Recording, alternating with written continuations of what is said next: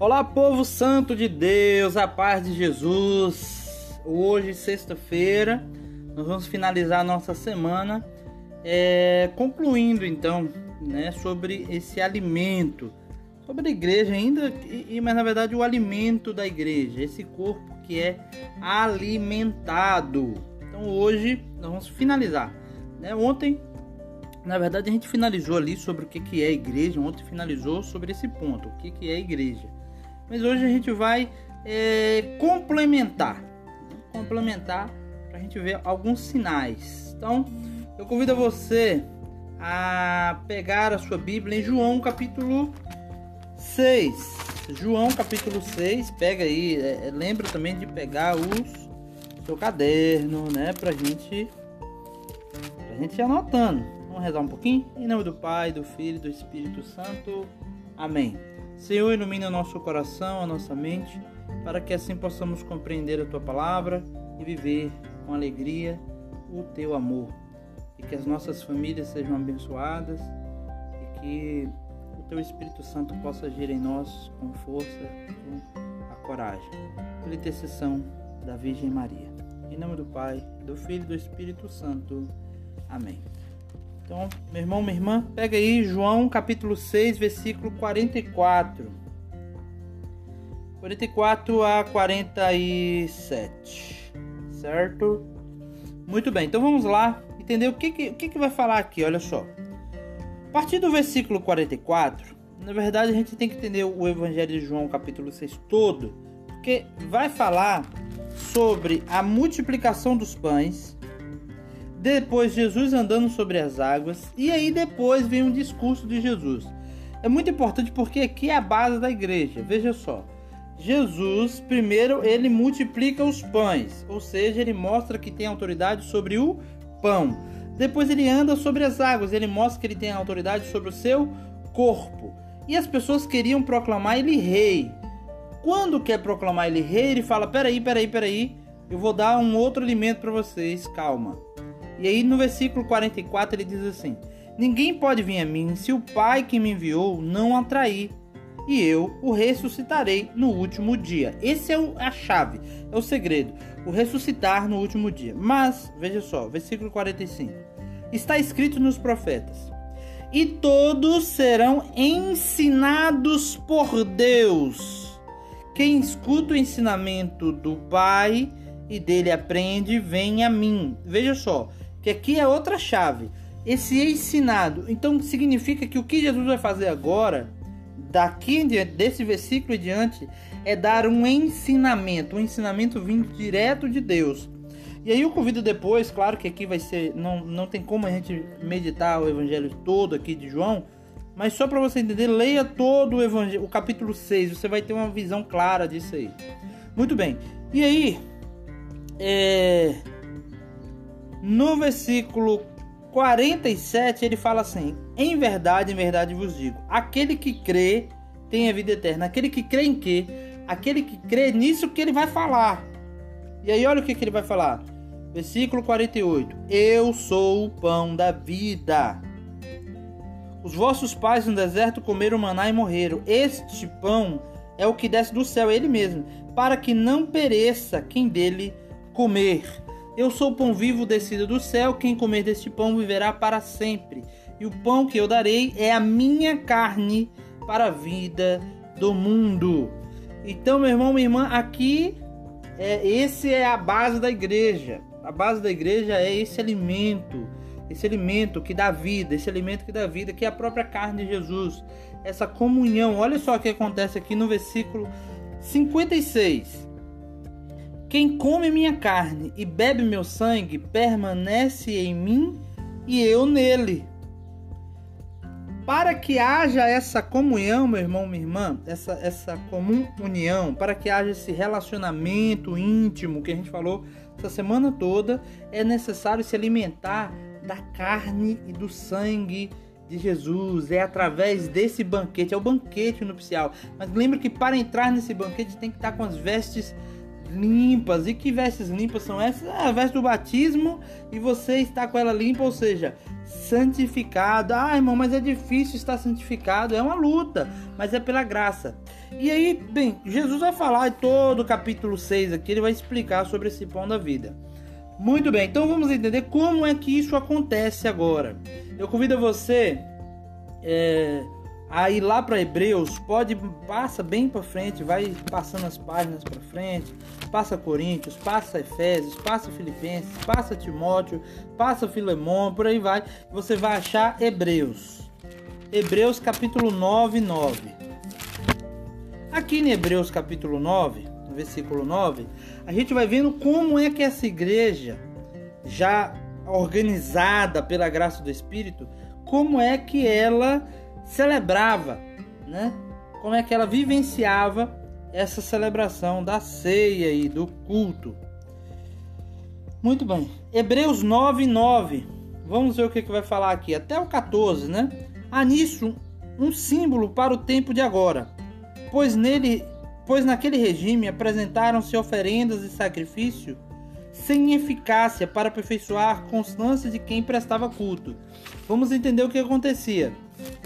Para o povo judeu, eles, eles sacrificavam os, os bois, sacrificavam as, é, o cordeiro, as pombinhas, as rolinhas, para que aquele sacrifício pudesse ter o perdão dos pecados e, tendo perdão dos pecados, a pessoa ter comunhão com Deus. Agora já não vale mais. Olha o que está falando. Versículo 10. Tudo são ritos carnais, referente apenas aos alimentos, às bebidas, às oblações diversas e impostos somente até o tempo da correção. Aí olha o que, que vai acontecer agora, versículo 11. Cristo, porém, veio como sumo sacerdote dos bens vindouros, ou seja, do céu. Ele atravessou uma tenda maior e mais perfeita, que não é obra de mão humana, isto é, não pertence a essa criação. Entrou uma vez por todas no santuário. Que santuário é esse? É o céu. Não com sangue de bode e de novilhos, mas com seu próprio sangue, obtendo a redenção eterna. Então, meu irmão, minha irmã, agora é esse sangue de Cristo que nos possibilita entrar no céu. Só ele entra no céu. Ou seja, e nós só entramos no céu se estivermos ligados a ele. Olha o versículo 14. É, quanto mais o sangue de Cristo, que pelo Espírito Eterno se ofereceu a si mesmo, a Deus como vítima sem mancha, há de purificar a nossa consciência das obras mortais, para que prestemos culto ao Deus vivo. Então agora vem a manifestação desse culto. E como é que esse culto é manifestado? Vamos descobrir agora. É manifestado pelo sangue de Cristo, mas vamos descobrir como é que é esse rito, né? Existe um ritual para acontecer isso. Vai lá, volta algumas páginas aí, vai no capítulo 7. Capítulo 7, no versículo 15. Olha só. É... Isso. Vamos a partir do versículo 11. Vamos a partir do versículo 11. Portanto, se a perfeição foi atingida pelo sacerdócio levítico, ou seja, pelo sacrifício de animais, pois é nele que se apoia a lei dada ao povo. Que necessidade havia de que necessidade haveria de outro sacerdote, segundo a ordem de Melquisedeque? Veja só o que, que, que o autor de Hebreu vai dizer. Se agora, se ainda for necessário fazer sacrifício de animais, então por que Deus levantou um outro sacerdote, segundo a ordem de Melquisedeque? E que é, quem é esse Melquisedeque? Que, como é que foi que Melquisedeque prestava culto a Deus? né? É, vai lá em Gênesis, depois você lê o capítulo 7 todo, você vai entender. Mas vai lá em Gênesis rapidinho, para a gente entender quem era Melquisedeque. Gênesis capítulo 14. Eu espero que vocês estejam anotando aí, já está acabando, viu, gente? Gênesis capítulo 14. É, versículo 18 e 19. Vamos lá? Muito bem. Melquisedeque, rei de Salém, trouxe pão e vinho. Ele era sacerdote do Deus Altíssimo. E ele pronunciou essa bênção: Bendito seja Abraão, Deus dos Altíssimos, que criou o céu e a terra. O que, que acontece então? Melquisedeque, lá no início da, do surgimento da vida humana, vamos dizer assim, né? Claro que foi bem depois, mas só para a gente entender. Melquisedeque prestava culto a Deus, oferecendo a Deus pão e vinho. E aí vem dizer que esse novo sacerdote, esse novo culto a Deus, é um culto que oferece agora pão e vinho. E que Paulo disse que esse pão e vinho já não é mais pão e vinho, que é carne e sangue de Jesus.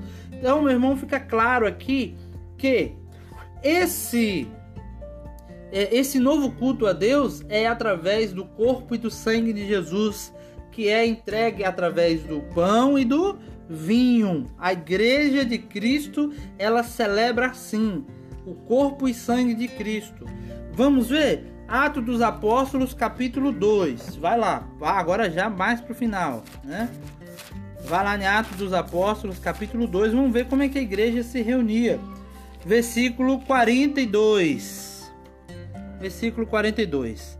Eles mostravam-se assíduos aos ensinamentos dos apóstolos, a comunhão fraterna, a fração do pão. Meu irmão, minha irmã, fica claro aqui que os primeiros cristãos, eles se reuniam para a fração do pão. Olha só, versículo 44.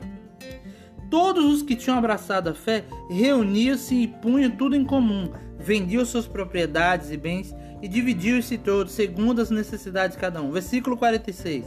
Dia após dia, unânimes mostravam assíduos no templo e partia o pão pelas casas, tomando alimento com alegria. O que, que significa isso? Esse partir do pão é justamente a Santa Missa. Você vai ver várias vezes sobre isso. Então eles eles eles viviam a intensidade da missa. E para finalizar, a gente vai lá em Lucas, capítulo 24. A gente vai finalizar aqui, né? Hoje eu acho que vai dar uns 15 minutos. Vamos lá. É, capítulo 24, versículo 28. O que, que vai acontecer aqui? Aqui é a passagem dos discípulos de Emaús que volta para casa triste depois que Jesus tinha morrido. Eles não sabiam que Jesus tinha ressuscitado e eles voltam para casa triste. Jesus encontra com eles eles não viam que era Jesus, não sabia que era Jesus e começa a conversar. Aí no versículo 28, olha o que, que vai dizer. Aproximando-se do povoado para onde ia, Jesus simulou que ia mais adiante. Eles, porém, insistiram dizendo: Permanece conosco, pois a tarde já declina.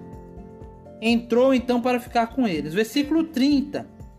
E uma vez à mesa com eles, olha o que, que acontece agora tomou o pão, abençoou e depois partiu e deles deu a. Então, versículo 31.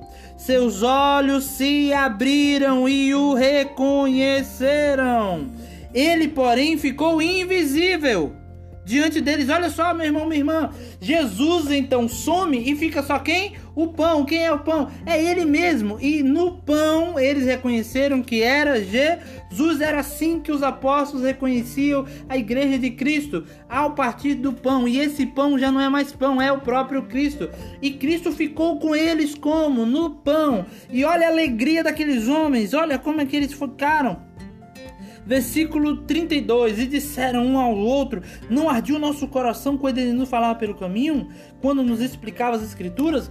Meu irmão, a palavra de Deus aquece, por isso que muitas igrejas, o povo fala assim: ah, mas na igreja tal, né? Deus fala. Sim, meu irmão, a palavra de Deus esquenta o coração, a palavra de Deus anima a nossa alma. Só que só reconhecemos Jesus ao partir do pão, só reconhecemos Jesus, só temos comunhão plena na Eucaristia. Por isso a Bíblia, claro, claro, é a palavra de Deus e aquece o coração. Olha o que, que esses homens estão falando. Nosso coração ardia, ardia quando a gente escutava a palavra. Mas quando ele partiu o pão, a gente viu ele. E aí no versículo 33, na mesma hora, levantaram-se e voltaram para Jerusalém. Acharam em reunidos doze os companheiros e disseram: É verdade, o Senhor ressuscitou e apareceu a Simão. Eles narraram acontecimentos no caminho e como haviam reconhecido na fração do pão. Amém. E aqui a gente termina esse tema da igreja.